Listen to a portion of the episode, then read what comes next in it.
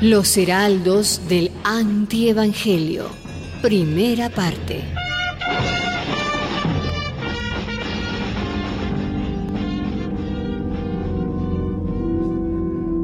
Como membro do presidente do Conselho Nacional da TFP, sinto-me verdadeiramente entusiasmado El que habla es el doctor Plinio Correa de Oliveira, un abogado brasileño que fundó en Sao Paulo en 1960 una organización católica ultraconservadora llamada Tradición, familia y propiedad.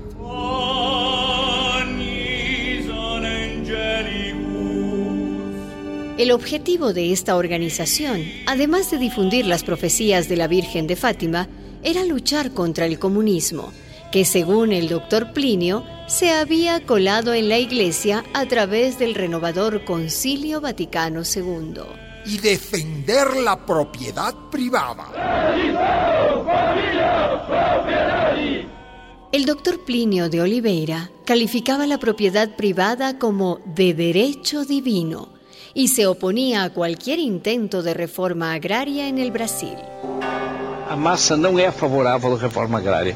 A massa, pelo contrário, desconfia da reforma agrária ou lhe é hostil. Obrigado, doctor Plinio. Muito obrigado. Los terratenientes brasileños le brindaron un apoyo incondicional y también le dieron muchísimo dinero para sostener la secta. Tradición, familia y sobre todo propiedad. En su lucha contra el comunismo, los seguidores del doctor Plinio fueron fervientes defensores de las peores dictaduras militares, desde la brasileña hasta la de Pinochet en Chile y la de Videla en Argentina. Plinio de Oliveira se creía un enviado de Dios, un profeta. Dentro de la organización fundada por él había una sociedad secreta llamada la Siempre Viva. Los miembros de esta sociedad se consagraban como esclavos al doctor Plinio. Mi señor Plinio puede disponer de mí como un mísero objeto sin voluntad propia. Los miembros de la secta rezaban diariamente la oración de la sagrada esclavitud, compuesta por el mismo Plinio.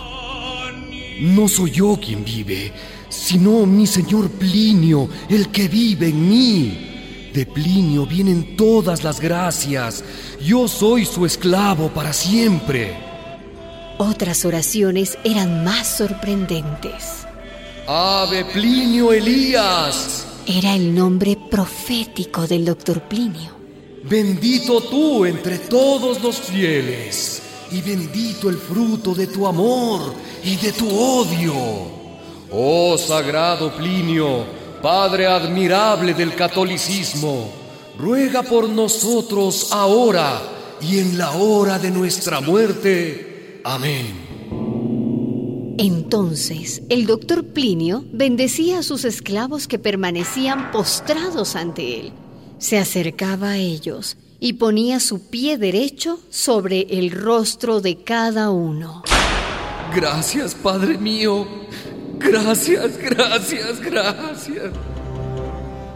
Los esclavos se consagraban al doctor Plinio, entregándole todos sus bienes materiales a cambio de las bendiciones espirituales.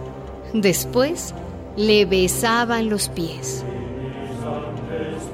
La locura llegó a tal extremo que los esclavos del doctor Plinio pensaban que éste estaba consustanciado con la Virgen María.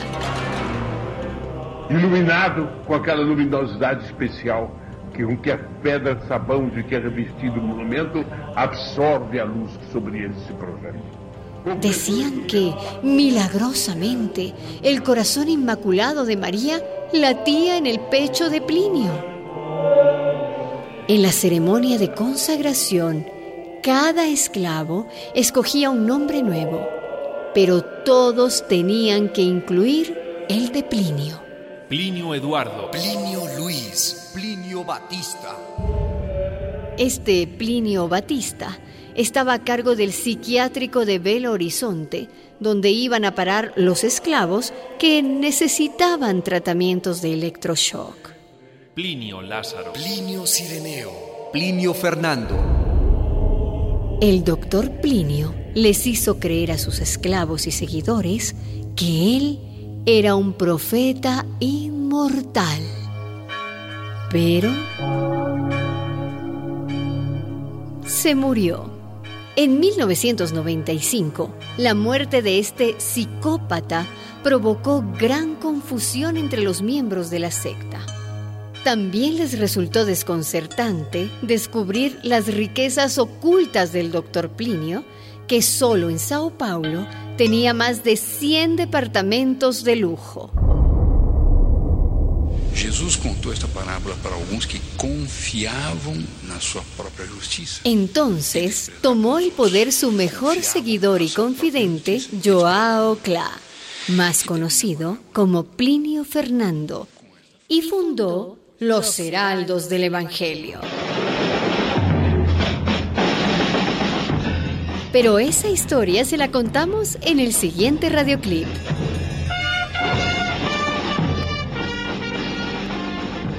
Una producción de radialistas.net.